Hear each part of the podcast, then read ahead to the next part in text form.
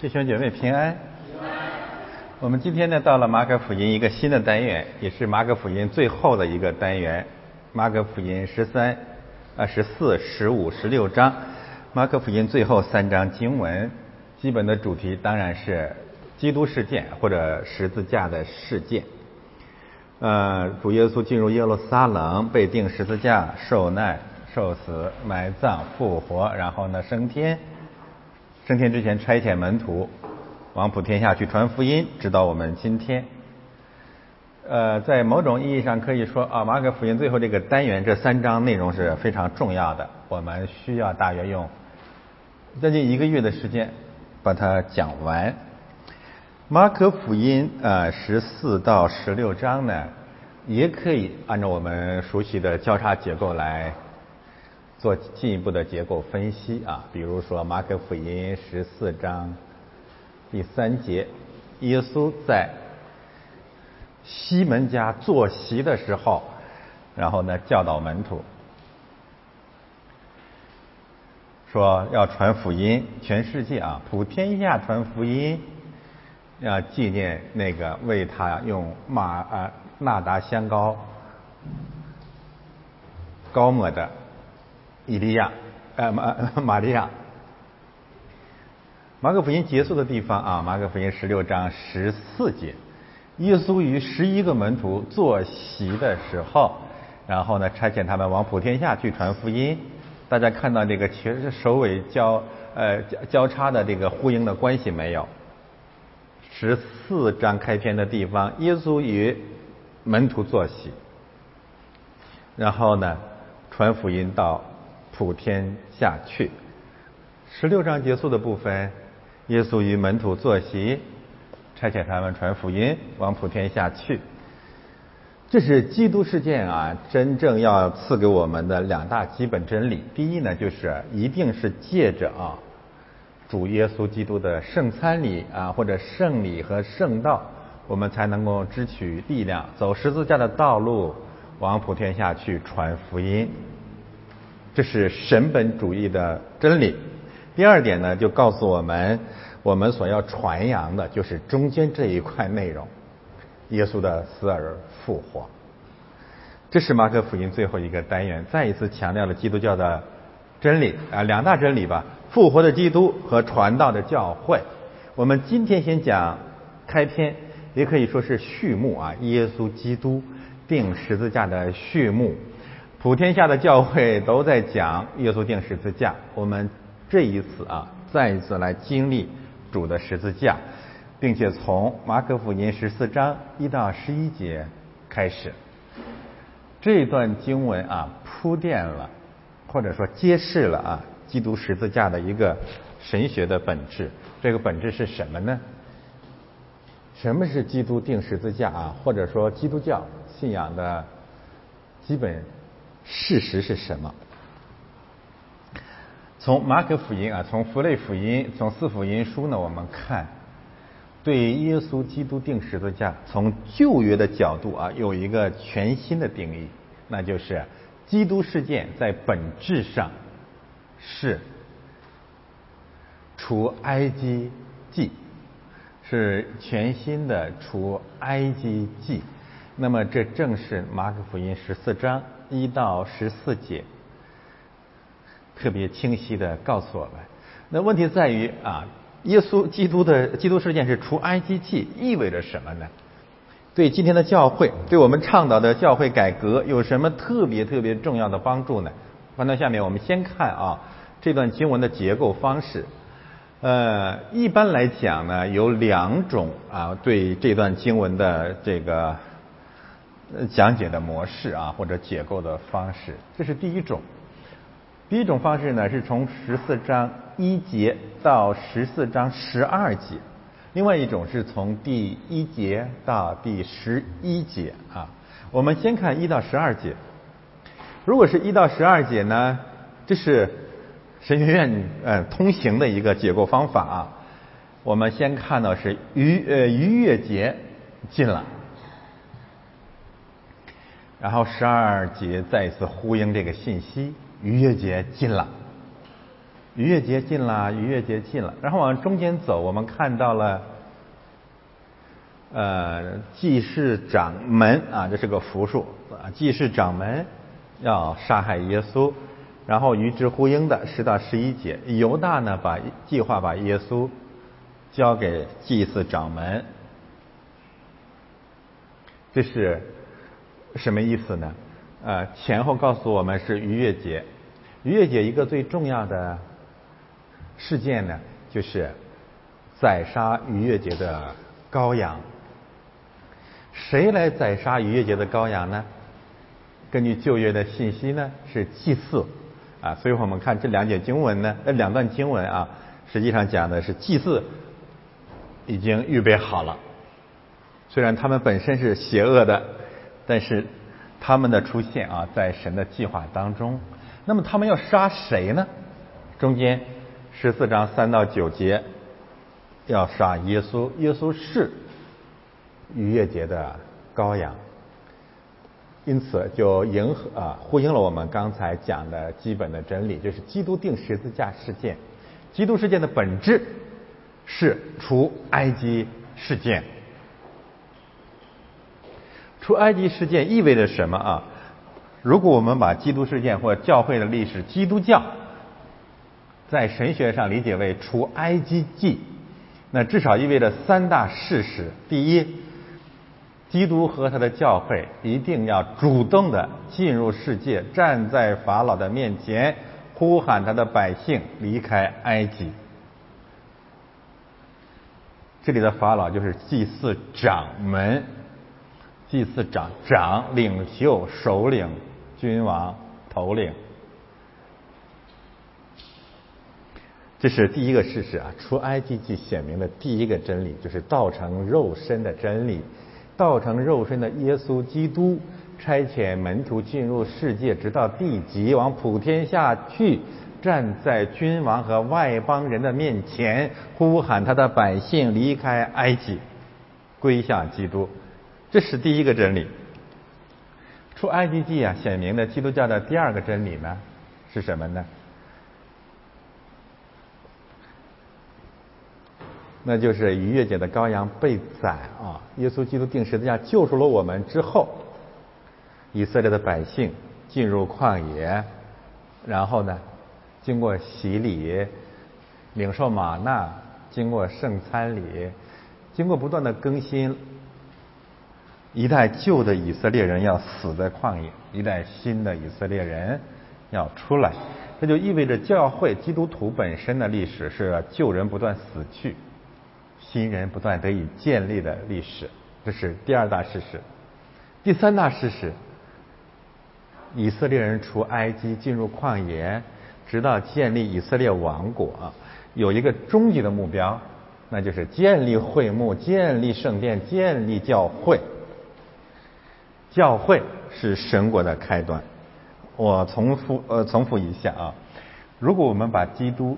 事件以及基督定十字架事件啊，理解为出埃及记，那至少意味着三大真理：第一，基督和教会必须进入世界，站在世界之主的面前，呼喊他的百姓离开世界；第二呢，被呼喊、被救赎出来的百姓要不断的经历死而复活的重生；第三。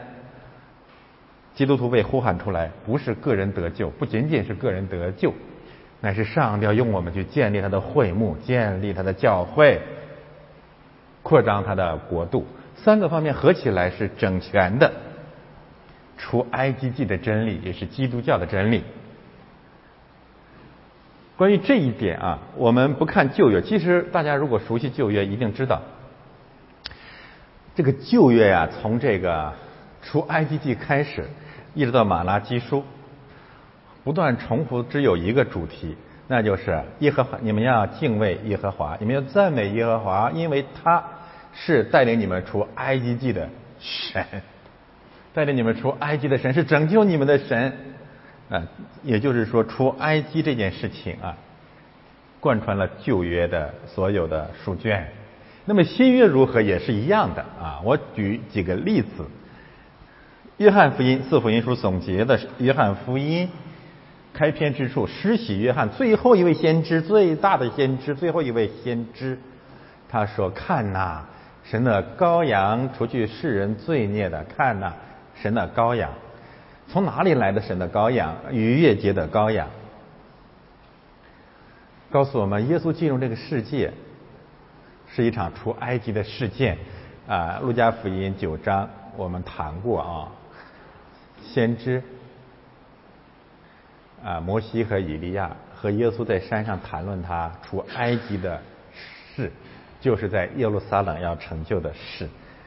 彼得前书啊，彼得在今天的现场，在今天这个现场里面，后来当他不断的在主里面更新的时候呢，他一定回想了这一幕，所以他在彼得前书一章十八到二十节说，在创立世界之前。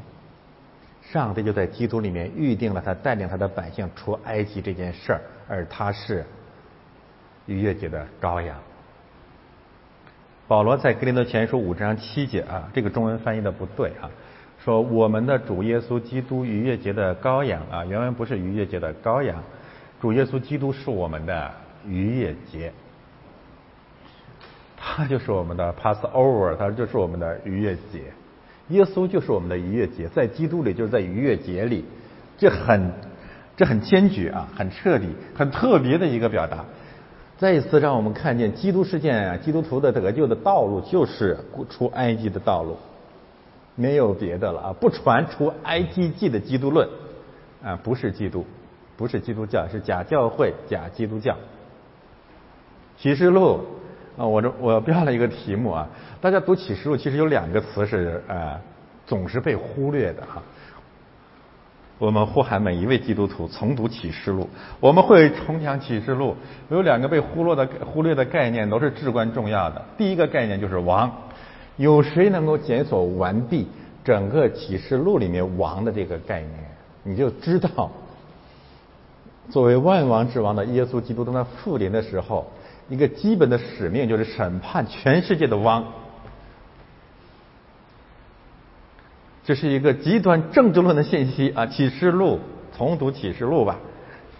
第二，被忽略的信息就是羔羊，启示录里的羔羊超过三十次之多。那什么意思啊？就是在整卷圣经结束的时候，再一次的呼喊普世的教会，写信给七间教会，给普天下的教会说。耶稣基督是出埃及记的逾越节的羔羊啊！你们信的基督是不是出埃及记的那个基督？他要审判法老和他的长子，在启示录里面审判的是世界的众王，包括东方的众王。所以我们说出，呃，基督定十字架事件是出埃及记事件。但是这里面有一个难题啊，有一个特点，有一个问题呢，就是有一个女人。我们在出埃及记里面找不到这个女人。这个女人到底在代表什么呢？就是中间这块啊啊，约翰福音告诉我们，她是玛利亚啊，伯大尼的玛利亚，高抹了耶稣基督的头啊，有的福音说高抹了他的脚，这个不不矛盾。一个女人啊，用香膏真纳达香膏来膏抹耶稣，浇灌耶稣。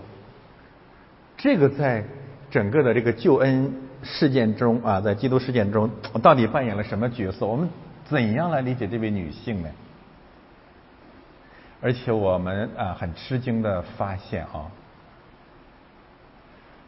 这个耶稣基督啊，对这位女性的这个赞扬。或者整卷圣经对一个人的赞扬，我个人认为没有超过这位女性的。这是一个被教会大大忽视的角色呀。呃，我们记得圣经好像高度的赞扬过亚伯拉罕，特别是摩西啊，说摩西怎样与神亲近，神怎样面对面的与摩西讲话，摩西怎样在神的家是敬忠的，啊，誓死忠心的这么一位。但是上帝对这个玛利亚对这个女人的赞扬，我认为超过了所有的这些神的仆人。主怎么说呢？主说：“你们往普天下去传福音的时候，无论在什么时候、什么地方啊，只要你传福音，就要讲这个女人。”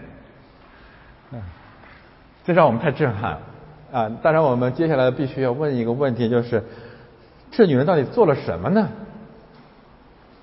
他所做的这些事情到底有何等重要的意义，让我们的主耶稣基督如此高度的去赞扬他呢？他到底是谁呢？他又代表了些什么呢？呃，女人啊，女性。当然，我们知道第一位女性是夏娃。那么接下来呢，以色列也被称为耶和华神的妻子。所以这位女人可可以啊，可以同时指向最得以进入世界起初的那位女女士、女人，也可以指向整个的以色列或者新以色列。关于以色列这个预表呢，我等一下再讲。这里我重点提一提夏娃的角色。魔鬼啊，实际上是怎样来败坏人类的呢？是借着夏娃。因此这一段经文啊，大体上可以跟创世纪二到三章有平行的关系啊。我们看啊，逾越节近了，逾越节近了啊。整个创世纪一到三章呢。我们发现整个创造是围绕着一场宴席展开的，这个我讲过啊，是围绕着一场宴席展开的。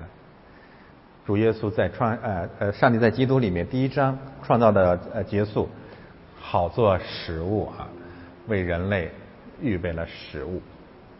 创世纪第二章伊甸园为人类预备了食物，伊甸园里的树上的果子可以吃，随便吃。那么到了创世纪第三章，这场筵席呢被破坏了。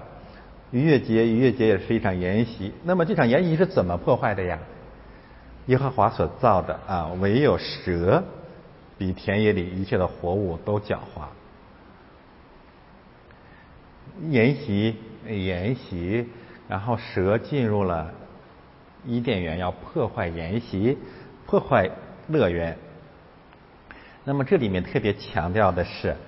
祭祀长们要设诡计来杀害耶稣，这个诡计啊，和创世纪三章一节耶和华所造的唯有蛇比田野里一切的活物都诡诈、都狡猾啊，这是平行的信息。蛇又来了，而且我们会记得约翰福音特别告诉我们，当犹大要出卖主的时候，有个什么信息呢？撒旦。就进了犹大的心。好，这都平行了。那么，蛇是怎样败坏人类的、毁坏乐园的？借着捆绑夏娃。怎么捆绑的夏娃呢？借着高举你们，高举人，借着人对那个食物悦人的眼目的食物。悦人眼目的果子的贪恋，捆绑了夏娃，进而捆绑了亚当，进而捆绑了我们每一个人类。现在基督来了，要彻底翻转这个悲剧。他是一个得胜的君王，因为约翰一书曾经讲过，神的儿子进入世界，神的儿子显现出来要干什么？要除灭魔鬼的作为。那从哪里除灭魔鬼的作为呢？这是一个呃很充分的见证，就是让当年啊被夺去、被捆绑、被诱惑的那个女人、那个夏娃、那个亚当定义为的众生之母，重新成为真正的众生之母啊，成为教会、成为基督徒的典范。于是我们看到那个嗯被食物啊被悦人的眼目。那个食物所捆绑的女人，在这里面完全翻转了。香膏，纳达香膏，香水，纳达香水，从植物提取出来的精华，大约可以平行乐园里的植植物上的果果果子，嗯。有人考察纳达应该是在印度，实际上应该是在中国和印度交界的喜马拉雅山上的一种树木，基本上都是这么讲的啊，比较珍贵吧。香料很宝贵啊，我们有很多姐妹，当今世代的香料最贵的是谁知道？小黑知道吗？看来你们不是很有钱呐，我很有钱啊。呃，不是香奈儿啊，应该这个叫叫什么呀？叫比昂啊，好像是波斯人发明的。比昂比肩，中文有这种翻译方法，每盎司三百美元啊，世界上最贵的啊，不知道今天还是不是仍然最贵了啊？不管怎么样，我们知道女人是上帝创造的终极，对吗？最好最好的创造是女人。创造女人的时候，整个创造工作完成了。魔鬼就是我要败坏你最好的啊，这是很有意思的一个一一个问题。神看为最好的，魔鬼一定要把它变成最坏的，所以他来找夏娃。那么把夏娃变成呃这个最先跌倒的罪人，基本的方式就是用上帝所创造的最好的植物吧。然后呢，来跌倒上帝所创造最好的人。我们还可以想另外一个问题啊：夏娃被捆绑是因为呃悦人的眼目的果子，是因为他自己被高举在神之上，就你们便如神嘛。那么香料的意义在哪里呢？啊，女士们为什么往身上喷各种各样的香水呢？为什么呀？不仅仅是因为有狐臭啊，为了征服男人啊，征服所有闻到的人。有这个说法说的很好，就是男人负责征服世界，女人负责征服男人啊，魔鬼负责征服女人啊。女人靠什么征服男人呢？一个很象征性的行动就是靠香水，就是把自己捯饬的、折腾的、打扮的、弄的。啊，让普天下的男人都找不着北啊！当然，这个香水不仅仅是香水了，它是个代表。哎呀，呃，我们这个时代的女人用在化妆、用在逛商店买化妆品上的时间是越来越多啊，越来越长。其实真正的目的就是为了征服男人啊，这个不是什么不是什么秘密，嗯。所以这里面有两大试探对夏娃是非常有效的。第一，她自己被重视高于神；第二。他怎样啊？借着香香水去征服亚当？但是在这个地方啊，我们很吃惊的发现啊，玛利亚把她极贵重的啊香水香水瓶先全部打碎，一下子全都浇在了基督身上，这非常非常的重要。这是一场人类有史以来最伟大的一场革命，一场真正的自由运动。这什么意思啊？什么是基督徒啊？什么是我们在神面前啊重新成为新造的人呢？那就是我们再不捯饬自己了啊！这话说的可能简单一点。两大改变啊，第一，我不再是中心，神是中心，就我是谁这个问题退居到了在神面前退居到了第二位，就基督是谁更重要。我不再用好多好多好多好多的方式啊。把我打扮成上帝，打扮成神，或者像神一样。第二，香水啊，香水极贵重的香水所代表的所有的盼望、所有的追求、所有赞誉的言辞、所有的赞美，都归给了基督了。我再说一遍啊，两大改变：第一，就是自我的让位，让给神；第二，所有的赞美都给神了，我不要了。哎呀，你要是信了基督有一段时间，你才知道这是何等何等伟大的自由哎！我们为什么活得那么累？这个人类为什么犯罪？想当上帝嘛？第二想征服别人嘛？当你把这些都交给神的时候，一切都解决了啊，你就自由了。我说的更简单一点，比如像我们中国的文化啊，我们的文化一个最为最可怕的地方，你知道在哪里？就是对人对自己对人。用神的方式。啊，我换句话说吧，就是我们中国的文化把赞美神的所有的言辞都用在人身上了，这就是问题啊。嗯，再说的正直一点吧，有人喊万岁，你凭什么万岁呀？你不就是再活几个几，再活个十年八年的，你就你就完蛋了呀？什么万岁，多多不要脸呐！啊，为什么这么不要脸呢？就是从这里来的，就是我们把赞美上帝，ever and ever and ever，就永远永远永永远远万岁的这些词，全部用在人身上了。啊，大家再重新去读《红楼梦》，你说有那么夸女人的吗？啊？《红楼梦》就是一本香膏啊，有那么夸人的吗？中国人这个，但是恨损人也是到了极处嘛。那些我这些信息你要是明白了，你才知道，玛利亚把这个极贵重的香膏全部还给基督，都倒给了上帝，倒给了神的儿子，对人意味着什么？真的，亲爱的弟兄姊妹，我们彻底解放了，我们再也不捡上帝了，让上帝自己做上帝。甘心做人，让上帝做上帝，这就是基督教最伟大的自由真理。我们最大的痛苦就是想想想当上帝，又不是上帝，就拿香膏来着不自己，拿各种赞美上帝的话，全部的倒在自己身上，一直到有一天，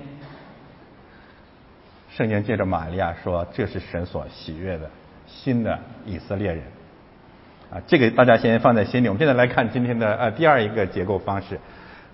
呃，一到十一节大体也很相似。这是要杀要杀羔羊了，逾越节到了，杀不成啊，因为这个他们怕百姓暴乱。结束的地方兴起了魔鬼，动员了犹大和祭司长合作，祭司长、祭司长、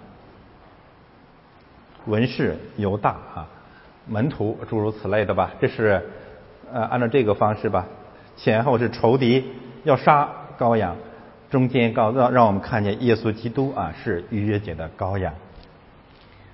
这个羔羊要拯救的人是呃两部分人，西门和玛利亚以及门徒。西门和玛利亚代表罪人，门徒也是罪人。呃，要明白这段经文的全部的信息，呃，可以看四福音书记载的相关内容。我们一定要呃要了要研究一段福音书一段的经文啊，一定要找遍四福音书所有相关的经文。这里面有一个问题，就是路加福音七章三十六到五十节，那里面叙述的那个女人用香啊，也是用香膏抹呃涂抹耶稣，是不是其他三本福音书记载的这位伯大尼的玛利亚呢？我不知道。这个有争议，但是呢，他们的真理应该是相通的。好的，现在我们看第第一段经文啊，过两天是逾越节，又是除教节，这是回带领我们回到了出埃及记的序幕啊，出埃及记第二十十二章吧，开始是逾越节，耶稣基督被钉十字架是逾越节，大约是公历的主历的春天，我们知道四月份吧。除教节，逾越节是紧接着除教节啊，你可以把它大体范围内看成是同一个节期。啊，逾越节要要要杀逾越节的羔羊啊，耶稣要为我们钉上十字架，然后是除教节，过了除教节，以色列人才能出埃及。这在神学上可以指我们要除去一些教，这个教是什么意思？等一下再看。呃，出埃及记这些经文呢，告诉我们这个逾越节和除教节的基本的背景。除教节吃无酵饼七天，呃，基本的真理指的就是快点走啊，不要不要等面发起来，没有时间了啊，要受洗快点受洗，要要信基督尽快信，不要等，不要消灭圣灵的感动。呃，这里面谈到了节日到了，这里面又谈到了节日到了啊。不管怎么样，就是好像是生怕我们不知道，基督事件是出埃及记事件，然后中间祭司长和文士用诡计看见了啊，诡计诡计，耶和华所造的唯有蛇比田野里一切的活物都狡猾，捉拿耶稣，捉拿这个词指的是拿住羔羊，捉拿动物，猎人要捉拿动物，你可以想到宁路以扫以实玛利，诸如此类的，要杀他。好的，翻到下面，这是除埃及记里面啊关于这个无酵饼的一些信息。我们看，先看左边，无教饼的第一个真理就是快走，哈哈，快一点啊。呃，左边啊，出埃及记给我们显明的就是这个含义了。那么右边呢，就是新约圣经对这个教有很多的解释。你看这里面讲的是防备法利赛人和撒都该人的教啊，然后说这个意思就是指要防备他们的教训。法利赛人的基本教训假冒伪善啊，律法主义；撒都该人的基本教训不相信复活，诸如此类的啊，这是我们要摒弃的。什么意思？你要信基督，要除去旧教，除去教。首先要除去的就是假冒伪善啊！我们的教会假冒伪善，我们讲过，这个希腊文的原文就是演出。教会不是表演啊，千万别演。我们今天这个基督教最大的败坏，特别是华人教会，特别是港台的这个神学，基本上彻底沦为一场表演，演一进教会就开始演。我们坚决反对这一套啊！第二个就撒都该人的教，你要是不相信复活，你不要信基督了。不相信复活意味着什么？那你就是信了基督以后也是个怕死鬼，你何必信呢？多说一句啊，今年我们出去传道了，我们去上课，啊，随着一位叫张建弟兄的这个被杀也好，或者突然死亡也好，啊，其实我们自己也被摇动啊。当然我知道很多弟兄姊妹是爱我，不要去了，泰国很复杂。会有人弄死你的，我们还是去了啊。最后呢，我觉我自己觉得去根本原因还是这个，我们还是相信复活的。这不是高调，不是表演，你凭什么你还要去呢？那那就是我要是在那儿真的就怎么着了，多好。我不是过来事儿过了以后说大话。我在第一节课的时候就讲这个道理啊，结果我我看到一个很好的果效，那就是。带着忐忑不安的一些弟兄姊妹来参加学习的都释然了。我们到底相不相信自己所讲的呀？你到教会来干什么呢？那显示你比别人属灵来了呢，还是来交朋友？信基督能够得到更大物质的祝福？我们至少要慢慢的啊，真的相信复活。超越撒都该人，他们不相信复活的。耶和华，呃，这里面防防备的又是法利赛人和西律的教，加上一个西律的教啊。西律的教有不同的解释，我个人领受的就是你不要怕西律了啊，不要再怕他了啊。有几万人聚集，彼此踩踏。耶稣开讲说，你们要防备法利赛人的教，就是假冒伪善啊。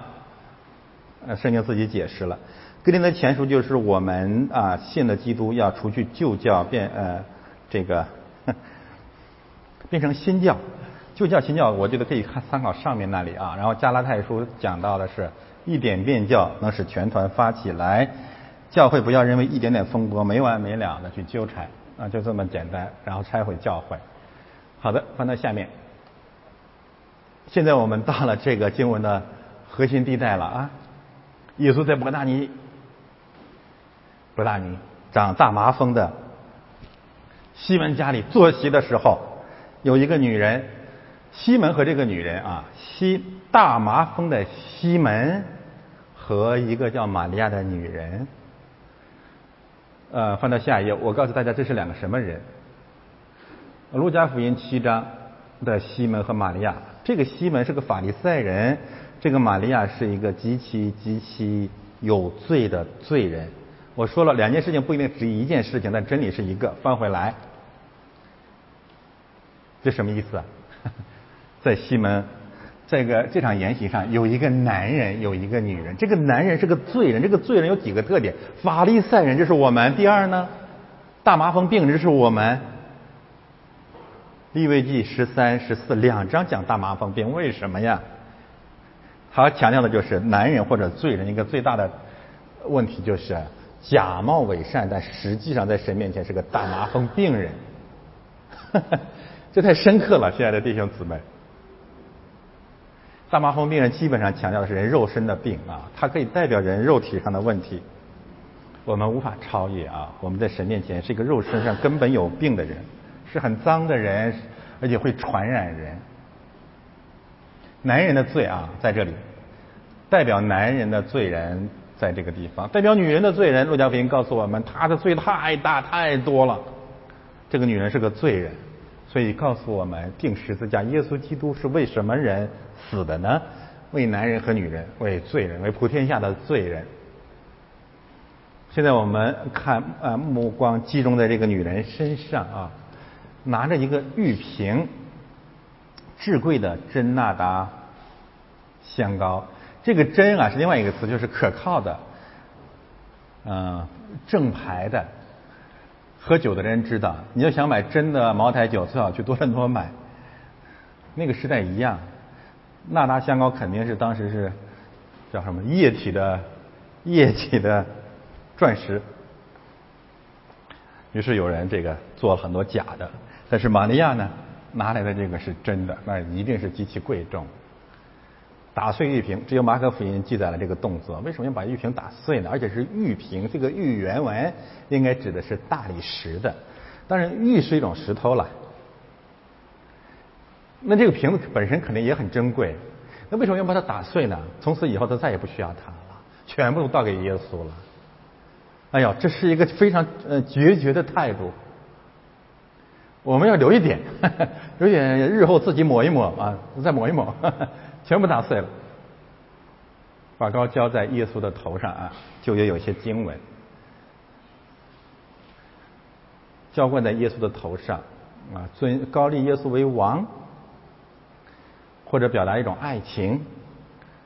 这个爱情当然是广泛的啊，爱情这个东西啊，这个爱这个东西，就说明我们人要追什么要什么啊，到玛利亚这个程度的时候，就是把全部的爱情。把真正的爱情交在上帝的身上了，只有在他那里面有永远不跌落的爱情。你把这罐香膏交在任何人的身上，你将来都会后悔的，不值得啊！没有人配这样的呃这样的爱。有几个人心里很不喜悦啊？约翰福音告诉我们，犹大尤其不喜悦。翻到下面，我我们看呃再翻到下面，约翰福音补充的是什么呢？有好多细节。这个里面有拉萨路、马大和玛利亚那一家三口，我们知道拉萨路被主刚刚复活。这里面强调有易经，然后呃强调抹耶稣的脚，用头发去擦。谦卑啊，还是爱呀，还是也想分享主的香气啊？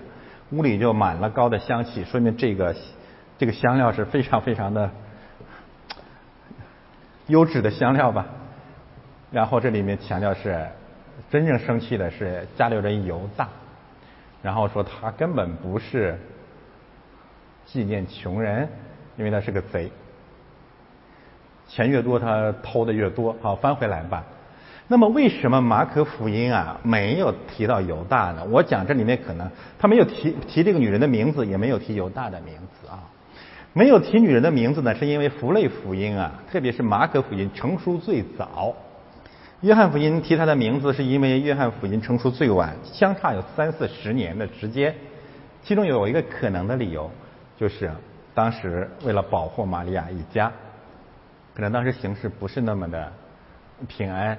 那么等到约翰写约翰福音的时候呢，我估计可能这些风暴已经过去了啊，或者呢，也许玛利亚不在了，不知道。那么这里面没有提犹大的名字，我认为有个很重要的神学的道理啊。在某种意义上啊，我们都是犹大，也就是说，犹大只是门徒的一个代表。在此时此刻，对这个女人、对这个钱财的这种重视，是所有人的共识。你这不奇怪了啊？这里面谈到了人是罪人，这里面谈到了实际上我们之所以是罪人，就是因为从始至终，我们看到这个事件，钱财和基督之间的这种。取舍的关系，或者用弗雷福音的话来讲啊，你到底是拜基督、拜上帝还是拜马门？这两件事情啊，永远永远会成为我们的挑战。我我们基督徒在生活当中，其实经常遇到的，你作为基督徒，你比你你觉得比以前累了，对吗？一个很重要的原因就是你常常会面对，我赚这个钱讨不讨神的喜悦，这特别真实，特别特别的真实。那么我们大部分时间的选择啊，我们都是为三十块钱会卖主的啊！你不要以为你不是犹大，我们都是啊！我我这次在那边讲，我说我用不了三十块钱，三块钱我都能都可能考虑，是不是？否认主一次，回去再求他原谅，这是我们生命存在的基本的现状。心里不喜悦，原文是指非常愤怒。为什么愤怒？因为你爱钱嘛，钱的事情让我们很纠结、很生气。啊，也包括对敏感信息的敏感，实际上是因为钱财。何用呃何必用这样的枉费香膏呢？这香膏可以卖三十多两银子，犹大最后用了这个价格卖了主。周济穷人啊，我们不仅贪财，又特别的伪善，谎话连篇啊。他们真的关心穷人呢？有很多的时间呀，有很多的机会呀，也可以去关心嘛。他一定啊，一定要在钱财和基督之间。呃呃，把这两者之间放在一起，做出一个非此即彼的困局。在穷人啊，在慈善和基督之间，他们就向那女人生气，不喜悦、生气、责备，实际上是骂玛利亚，实际上是组组织玛利亚不要做。呃，穷人的问题。在这里面实际上是很很特别的一个话题啊。我们看到的就是基督这个事件啊，有三个问题纠缠到一块儿。第一就是耶稣基督，第二个呢是钱财。这个问题我们在道理上好好解释啊。当然我们认为上帝高于钱财，但是这里面很复杂，搅进了一个慈善事业。慈善事业和这个教会崇拜会不会发生冲突呢？传统的教会很多的传道人是这样来讲的啊，呃，翻到下面吧，我们看耶稣怎么回答。再往下翻，再往下翻，耶稣说：“由他吧，为什么难为他？他在我身上做的是一件美事，因为常有穷人和你们同在，要向他们行善，随时都可以，只是你们不常有我。”怎么讲这个问题呢？我说传统教会呢，和大部分传道人都是这么讲的，我不敢完全否定他们的道理啊。他们就说呀，这个耶稣这个教导是在教导教会什么呢？就是行善、慈善啊，在和基督这个对比起来是次等的善啊。来教会崇拜上帝是最高的善，爱上帝是最高的善，爱穷人、呃社会帮助呢是次等的善。所以呢，基督徒要把最最上等的善放在次等的善之上。呃，我自己呢对这个解释不是特别的满意啊，因为你不管他怎么怎么怎么怎么讲，我还是觉得他有意把这个基督和爱爱穷人放在一个对立，也就是至少非此即彼的一个抉择的这个处境里面。但是我觉得这里面可能有别的含义啊！不要难为他，难为的意思就是你为什么给他一个道德上的重担？我是这样理解的啊！啊，你不让玛利亚把这个呃香膏倒在基督的身上啊，然后你又提出了一个周济穷人的一个理由，这个让玛利亚真的很为难啊，所以就给他了一个重担，好像这些人都比玛利亚有爱心。这很麻烦啊！然后主说他在我身上做的是一件美事，就善恶的善。我们再次回到创世纪，只有神知道何为善。人以为善，但是其实不善。我们重点看第七节啊，这节经文特别有趣啊，因为常有穷人和你们同在，要向他们行善，随时都可以，只是你们不常有我。我个人认为啊，主耶稣基督这句话揭示了人类的穷人啊，人类社会穷人存在的根本问题。根本的问题而不是主耶稣说我比穷人重要，而是再一次的在教导的门徒啊。就前面我们看到了是西门和玛利亚是代表罪人的，这里面呢再次让我们看见所有的这一个十二使徒及其所代表的整个的以色列人及其所代表的全人类，之所以有贫富的悬殊，之所以有穷人，恰恰是因为他们自己的罪恶。我这样讲有什么圣经根据呢？大家回去我我们不展开说啊，回去重新读《生命记》十五章一到十一节，《生命记》十五章一到十一节，那里面第一次啊，这个上帝借着律法的方式来教导以色列人，说你们必须的救助穷人，同时他告诉以色列人一个事实。所以你这个社会，你这个国家之所以高度的贫富悬殊，比如像中国啊，中国是现在全世界贫富悬殊最大的国家，你知道吗？没什么社会主义啊，不要再相信那套谎言了。最有钱的人大部分在中国了，最穷的人也都在中国，没有一个国家比中国的贫富悬殊更大了。生命记这里面告诉我们一个事实啊，说你这个国里一旦有穷人，只有一个原因，就是你们不再爱上帝了。太伟大的信息了吧？不要把这个香膏和穷人对立起来，不是，这是一个问题。什么意思啊？如果你们都像玛利亚这样，真的倾心去爱上帝，爱上帝什么意思啊？你以为真以为上帝耶稣基督要跟穷人争一个香膏吗？他要那干什么呀？就像旧约圣经，你真以为上帝需要你那些牛羊什么什么献祭呀？他不是，所有这些献祭，现在呃玛利亚所代表的这种献祭的行动，慷慨慈善爱的行动，它是讲一个简单的事实，什么呢？你要遵循上帝的旨意嘛？你要爱神，什么叫爱神啊？圣经怎么说？就有我的话又遵守的人，就是爱我的啦。所以《生命记》里面特别清楚的告诉我们说：以色列人啊，你们要不爱我，你们要不听我的诫命，不听我的律法，不听我的道，你的国家一定有穷人。穷人不是我上帝创造的啊，神没有制造过穷人，神造的人都是美好，都是平等的。为什么你这个国度、你这个国家、你这个社会有穷人呢？因为你们这个民族、你这个国家不听上帝的道，不按上帝的话语去生活。啊你上帝的话语是什么？就是公义、怜悯和慈爱吗？当一个国家的人啊不再爱上帝的时候，他们就会会批量的生产穷人。所以我觉得主这句话在提醒整个的以色列人十二使徒：你们不是要拯救穷人吗？帮助穷人吗？你们就是穷人的根源。多深刻的道理啊，亲爱的弟兄！所以多多简单的常识啊，还还天天在说：哎呦，我中国有什么什么什么什么工程啊？什么光彩工程？什什什么什么什么工程啊？我再讲讲那位爆料的先生啊，我我觉得他还是有有很多可取之处啊。但是每一次我发现他谈杨港蓝，我心里就是特别膈应。你知道为什么呀？还什么潘石屹呀，什么什么马云啊，摇头晃脑一个一个财主在那里讲什么好多好多的社会公平的道理，他们忘记了一个简单的事实：你们就是杨改兰存在的根源，恬不知耻啊！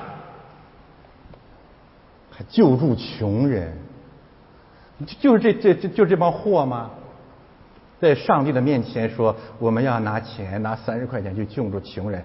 耶稣说，你们就是穷人的根源。我太爱这段经文了，太真实了。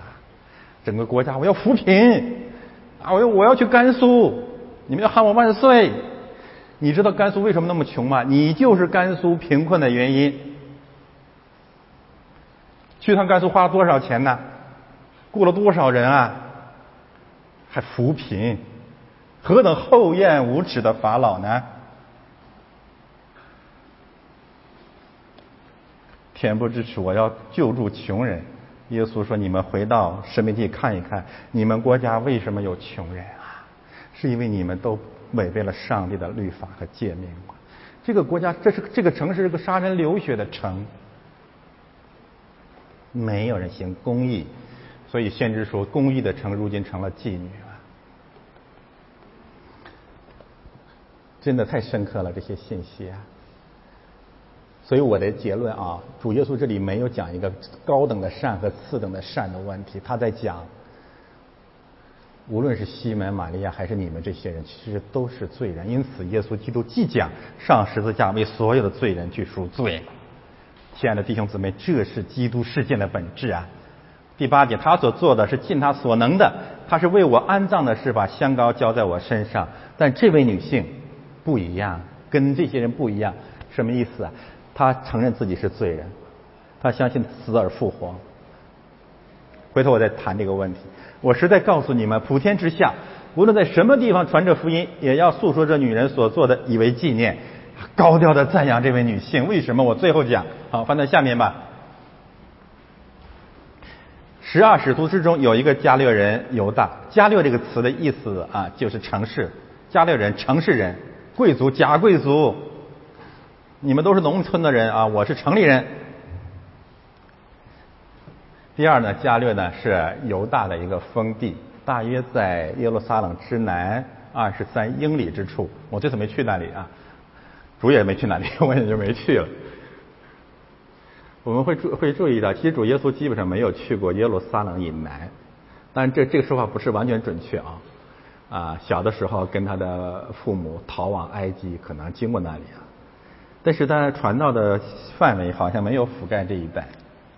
我想原因可能有两个啊，一个就是这一带可能更不信他了，这这是犹大的腹地，特别骄傲。第二呢，很可能是人烟稀少，全是荒漠吧。但是呢，加略人犹大啊，在约书亚记里面出现过的这个加略这个词，他卖主啊，到底为什么呢？呃，我们注意看这个经文的顺序啊，其实他开始卖主的时候，并没有人给他银子，对吗？是因为他要卖了，祭司长们说好吧，再给你点钱，他就更想卖了啊，这是一个一个问题，一个事实啊。第二一个呢，就是他在给钱之前，他就打算卖主了。那这是为什么呢？当然，一个方面我们看到了这个犹大是门徒之一，所以没有真的很无奈啊。我们当然不是说要自呃自自比耶稣了，就是你的学生啊，你的门徒当中会有人背叛你，这不是我们才有的，这是主耶稣都管不了，这是谁也管不了，没有办法的。所以你真的对圣经越了解，以后就不要问这个特别幼稚的问题了啊。就是为什么有人不信啊？为什么有人不听啊？那你去问耶稣嘛，他都待了三年了，有有有一个人就是不听嘛，那你怎么办呢？没有办法，这个谁都没办法啊。今天除了那些灵恩派的传道人一讲就是几千万人听以外，没有人这样。主耶稣做不到，保罗也做不到。他们传的基本上就是有人拿死都要打死他，或者有人就是越听越恨，最后要弄死他。这是福音传道的一个特一个规律啊。我想犹大要定死耶稣啊，一定有他自身很多的原因。当然，第一个原因是共性啊，就是他们越跟随耶稣，发现耶稣所讲呃，耶稣所讲的基督，耶稣所显示的基督和他们想象的完全不一样。这是一个不断找死的基督啊，主动找死，主动攻击人啊，就所有的宗教都都骂，所有的异教领袖都都都骂。而且到了耶路撒冷啊，拒绝按照罪人的要求去做王，这可能是犹大生了杀机的根本原因。但是为什么十二使徒偏偏犹大起来来骂人呢？呃，来来攻击基督呢？来出卖基督呢？我想可能和他的出身有关。犹大人，犹大府地的人骄傲，觉得自己有一套了啊，离上帝最近。第二，人家是城里人。啊文化上很骄傲，你一定要记住加略人跟拉萨勒人之间的对立。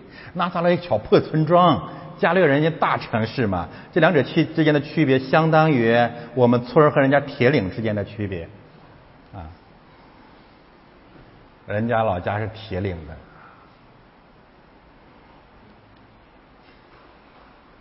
第三个原因，我要告诉大家，我们看到主耶稣十二个门徒当中，只有一位门徒实际上是道最远的。其他的这个使徒啊，大部分都是加利利人，而且基本上是加利利海的农夫，啊，可以说离主耶稣的老家是咫尺之遥吧。但是有一位啊，翻山越岭、千山万水的跟随耶稣，我跟你说，这样的人更容易最后成为犹大。为什么呢？他觉得他付出的太多了。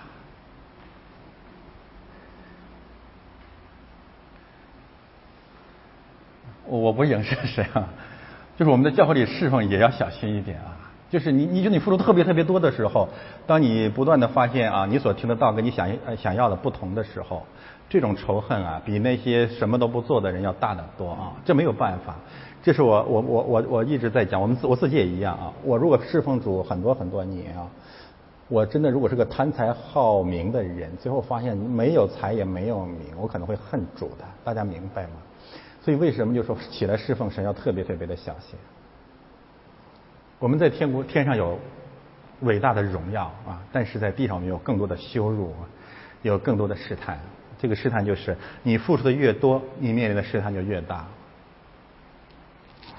这大致上是可能是加略人犹大啊卖主的个人的原因，他们情愿就欢喜就应许给他银子，有了钱了吗？他就寻思如何得便把耶稣交给他们啊，这就是魔鬼的那种。呃，轨迹。好好的，我们翻到下面，最后我们看为什么主耶稣如此高调的赞扬玛利亚呢？我谈到了，我从夏娃的角度呢，谈到了一些理由啊，就是从呃夏娃那个背景上来看，玛利亚所代表的女人。啊，所代表的民族啊，所代表的教会，所代表的城市文明啊，有理由被主耶稣这样的赞扬。我们对希伯来文化有些了解的话，你会发现教会、民族、城市都是女性啊，都是女人。呃，我我打个比方，比如说香港，不一定完全周延啊。我想举香港这个例子，想说明什么呢？亲爱的弟兄姊妹啊，其实香港在某种意义上。很像这个玛利亚，就是他已经倾其所有了，他的生命、他的理想、他的热情、他的爱情，为什么呢？都倾倒在哪里了？倾倒在自由的身上。香港人这次这种做法，不是诸国人、祖国人，像猪一样的祖国人能理解的。因为香港这样做啊，没有任何物质上的好处，对吗？不仅没有物质上的好处，你不仅会失去中央政府金融上的支援，你也可能在国际上失去金融中心的地位。但是香港人把自己最美好、最珍贵的东西全都倒给真理了，你明白吗？倒给真理和自由了。所以我们的神啊，这个比喻我说不一定完全周延啊，但是道理是一样的啊。我们的神喜悦一个新造的人是什么人呢？就是你的心、你的心意啊，你的理想、你的心意、你的追求，能不能高于利益？放在真理和自由上，放在信仰上，放在上帝的身上。上帝是什么？基督对位比拉多说：“我是谁？我是真理，我来特为真理做见证。”因此，我们大致可以这样来说啊。就是玛利亚所代表的一种新的生命，就是他认为真理高于食物。基督里的是是呃呃主的灵在哪里，哪里就有自由，自由高于安逸。所以我觉得香港人啊，位于中西文明的中间。在一个所谓的新冷战的时代啊，他站在两大文明的板块中间，既向东方人，也向西方人重新显示了基督教文明最后的落日余晖。就是有一个有一种有一有一族人，他们愿意为了自由去献上一切。这是我们的最，这是我们这个民族可能最后的希望。但是在他身上，我们可以看见玛利亚的故事。就是他把他一切最美好的东西都倾倒在一个世人无法理解、与世俗利益无关的真理和自由的上面。也许他的真理不完全是基督的真理，也许他的自由不完全是基督的自由。但是有一点就是，他们看他们理解的真理和自由高于诸国人看的那个钱财和统一，高过所有的偶像。神喜悦那些。把它放在偶像之上的百姓，而这是从实际到福音一贯的真理。玛利亚把他的偶像摔碎了，玛利亚把上帝当做上帝。那不仅如此啊，就是主还特别强调说，普天下传福音的时候要讲玛利亚的作为啊。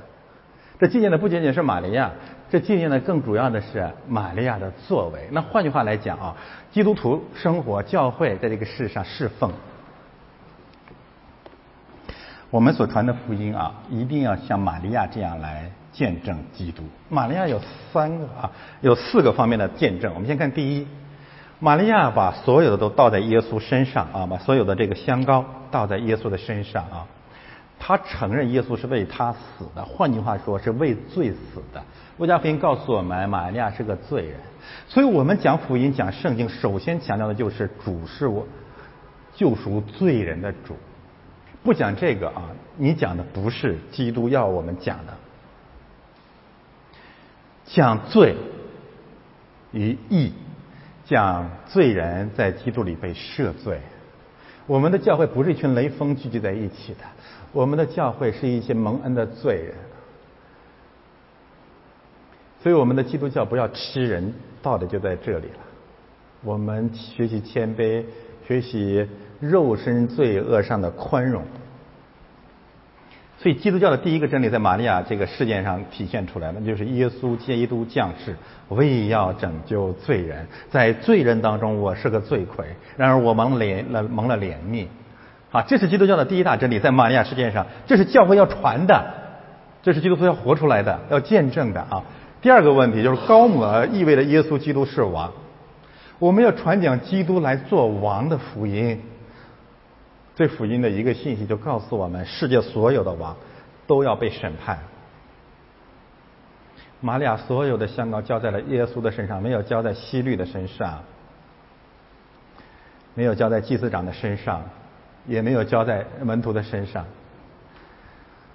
我们要相信耶稣基督是来做王，而且要传讲这个真理，直到启示录。第三个问题啊，相信复活。玛利亚凭什么相信复活？因为他弟弟拉萨路刚刚被复活，他也相信主的话语。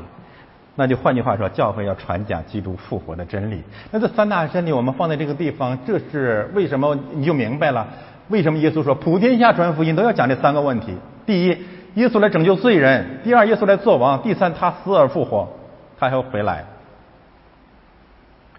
那这样说来，主耶稣对玛利亚的这个赞扬没什么奇怪的。我们应该传这样的福音。换句话来讲，咱们至少我们的教会每一场讲道都是在讲玛利亚的这道理。路加福音啊，特别提到这位玛利亚的另外一个特点。他们走路的时候进了一个村庄伯大尼啊。他姐到姐姐叫马大，妹子叫玛利亚。玛利亚那个基本的态度就是在耶稣脚前坐着听他的道。马大伺候多烦嘛啊，这是一个旅游大吧？那后来改改正了啊。耶稣说：“马大马大，你为许多的事思虑愁烦，但是不可少的只有一件。玛利亚已经拣选了那上好的福分，是不能夺去的。”我再说一遍，中国人不明白香港人的福气呀。马大不明白玛利亚的福气啊！我们以为玛利亚傻，你怎么可以把那么那么贵重的东西白白的就交在了耶稣身上呢？耶稣对呃对玛利亚说，对我们每个人说，说玛利亚才是真正聪明的女人，她真正有智慧呀。她的智慧在哪里呢？就是听道。我们呢，到底应该用多少的精力和篇幅来讲听到的福气呢？听到怎么会有这么大的福气呢？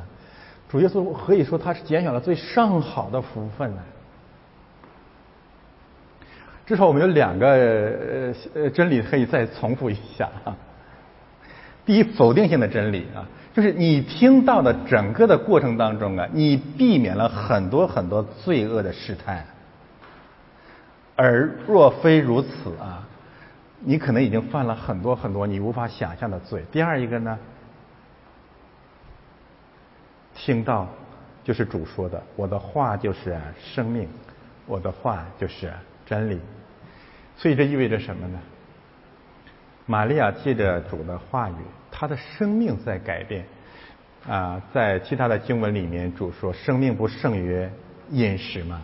是，你要获得了全世界，失去了生命，你或者说你还拿什么来换生命呢？这个生命的改变。意味着在神的国里你会得到更大的赏赐。那种赏赐我们在圣经当中找不到人类的语言可以描述，但那一定是真正的赏赐，真正的福气。但是在生活当中我们会经历这些东西啊，就是存折上的改变。在天国里面，呃，在在天国的数学当中是没有价值的，但神也不反对你，人都要生活。但是生命的改变，生命的成长，这是天国数学当中唯一计算的单位啊，唯一计算的项目。但是生命怎么才能改变？只有一条路，那就是听道，不是看神迹，甚至不是所谓的。呃呃呃，救济穷人啊，根源在于我们在道里面的成长，这是基督教的核心的真理。好的，最后我们还剩下一个问题，玉瓶的问题我没有解释，翻上来打碎玉瓶，呃，再往上翻。有一个女人拿着一个玉瓶打破玉瓶，两个玉瓶。我我说只有马可福音啊，强调了打破玉瓶啊。所以最后最近最后我们还有十分钟时间吧，我们讲讲玉瓶的事啊。我要讲的不一定周延啊，就是那玉瓶到底是什么呢？大理石的瓶子，玉。大家知道中国文化的本质是玉文化，听说过啊？我们为什么这么爱玉呢？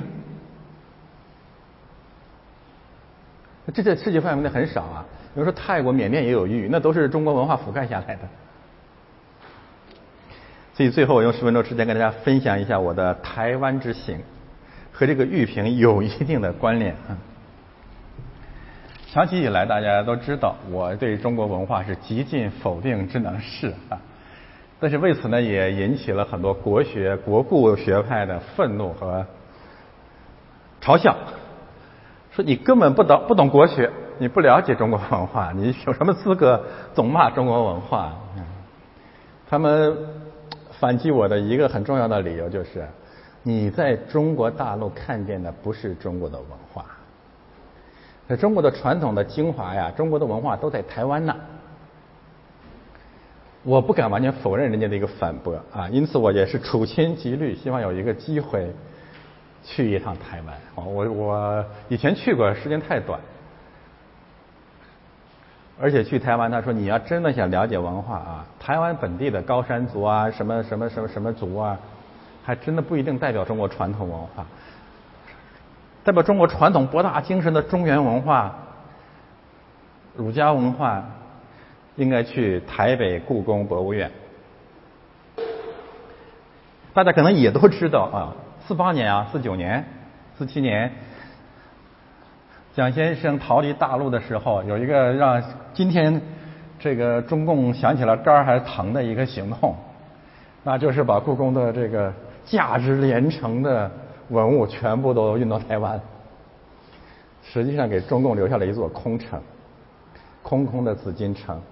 像死城一样的也墙壁和空空荡荡的院落，真正珍贵的文物都运到台湾了，而那些价值连城的文物承载着据说中国文化的精髓。北京故宫呃，北京这个国家博物馆好像就是引以为傲的，就是一件镇店之宝，就是后母屋大方鼎、四母屋大方鼎啊。但是你要去 台北故宫博物院，你会看见，那真的是啊，小巫见了大巫了啊。于是我去了台北故宫博物院，我在那里面浸淫了大约两天啊，流连忘返。我几乎把他们展出的每一件展品都纳入怀中啊，照片啊，照片。呃，偷一件我就不站在这儿了啊。我先让大家看一看其中的一些我拍的照片，然后我来讲玉屏的事儿。我不知道那能不能放出来，大家可以轻松一下啊。然后呢，我借着这些，大家重新思想一下：你真的了解中国文化吗？这是故宫台北故宫博物院的外形。我去之前我不知道啊，这个跟北京的故宫博物院差别太大了，是这个颜色的啊。好，往下翻吧。这是第一展厅，这是第二展厅，嗯，故宫动物园啊。好，大家自己看吧，能看清楚，我不解释了，我最后再讲。往下翻，看见玉屏了。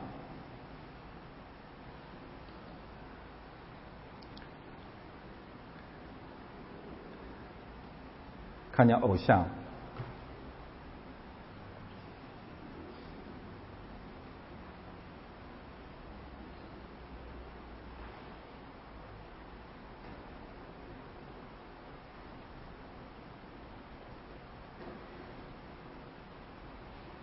大家注意看这些玉呃玉玉制玉制品啊陶器、木器、石器、瓦器。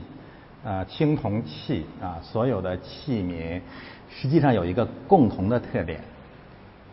我不知道你们你们当中有没有人去过台北啊？去可以可以再去看看。很多人去看了以后很骄傲啊，中华民族太伟大，源远流长。我也这个在那里面呃流连忘返，但我的流连忘返和你们想象的不一样啊。我差点没被被人打出来，最后啊，因为我。我我声音太大了啊，就就一次声音大啊，我说好恶心啊，嗯，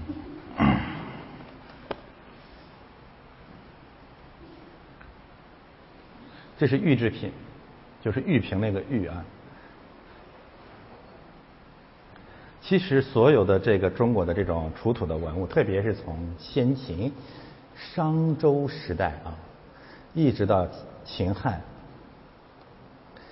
这些有代表性的这个出土文物基本上都在这里了，其中有跟这个后母戊大方鼎平行的毛公鼎啊，还有我说特别恶心的那个宋壶啊，基本上都在这里。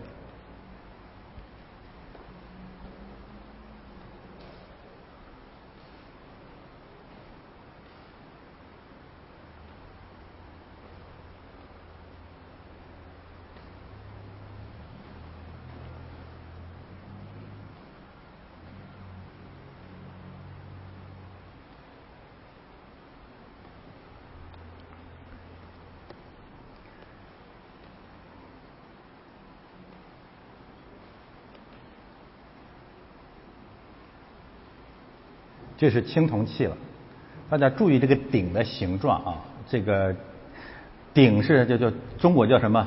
一言九鼎问鼎啊，这些词都和我呃国家权柄相关联，但这都是吃考古学、吃中国史学、国学饭的这些人胡说出来的啊，他们所得出的结论不一定是真实的啊。大家一定要想想啊！你再想一想，根据圣经，这些鼎是什么？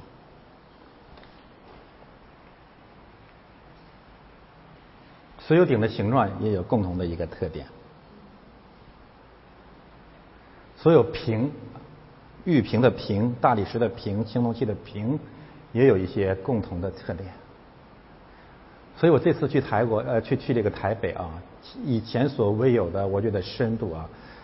对中国文化有了更更更更近距离的理解，对圣经有更深的理解啊！这是我去这次东方之行、亚洲之行啊，在我自己啊，在真理上收获最大的几天。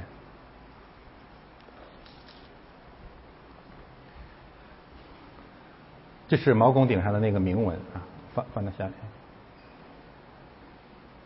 你仔细看啊，每个鼎形状，然后它上面的图图文。它它到底是什么啊？当然，我们这个专家嘛，什么理气啊，什么什么什么气之分，酒气啊，嗯，这个你姑且听之吧啊，这不是最重要的啊。这个就是我所恶心的那个宋壶。你看这个宋壶周边全身刻的都是什么？宋壶，周围围了一些这个顶礼膜拜的人，赞不绝口的人，我说真恶心。所有的人都看着我，看你，你看这个鼎啊，到底是什么东西？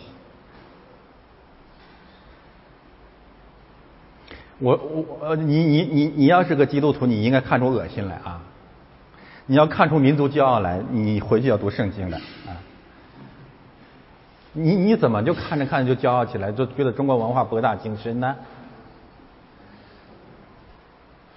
这等一下，你看这个器皿啊，亲爱的弟兄姊妹啊，是的，不仅仅是恶心啊，这下面是几个人，你知道吗？将儿女金火献给摩洛，真龙天子啊，里面盛的是人民的鲜血，盛的是香膏啊啊，好吧，往下翻吧，太太震撼人了，我从来没有这样去审视中国的文物啊，这都是蛇，你明白吗？这圆圈，这不是真正的圆圈。蛇及其钱币，好，应该是没有了吧？啊，这是另外一个偶像，这个偶像和杠上面那个菩萨的偶像，分别统治着二楼和三楼啊。好了，我们就看到这里吧。我现在讲几点结论了啊。这是它的正门了。啊，第一点就是所有的中国的这个文物啊。都是龙蛇文化的见证，所有的文物，所以我才知道习习近平先生为什么说我们是龙的传人。这个龙的传人不是凭空讲了，我这一次我真的啊，以极其坚实的证据表明，中国文化是龙的文化，就是蛇的文化，几大器物身上全部的。或者形状，或者刻纹，都是龙蛇的形象，但是我没有想明白为什么呀？这在全世界也是独树一帜。我不仅想明白了中国文化是真的是龙蛇文化，是魔鬼的文化，而且我也想明白了为什么启示录把龙蛇和兽放在一起啊，都可以在这里面找到答案。喜不喜欢，同不同意不重要，这是铁一般的事实。每一个石头都在呼喊：“我们是龙的传人。”这是第一个结论。第二个结论，我看所有的这些鼎啊，我突然发现，所有的鼎其实都是另外一种形式的约柜，形状都是约柜的形状。然后所有的顶两边的都是变形的记录簿。上帝的约柜啊，承载着上帝的律法啊。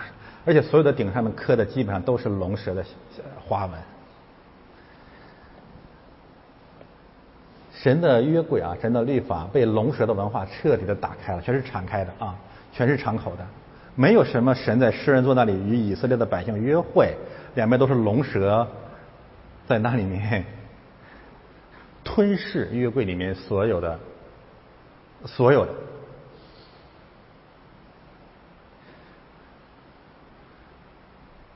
然后呢，你会可以相关的连接到什么问题呢？就是为什么所有这些器皿，包从礼器到酒器啊，你会发现这些杯、这些器皿啊，和主耶稣基督在实在这个圣餐上讲的是有关联的。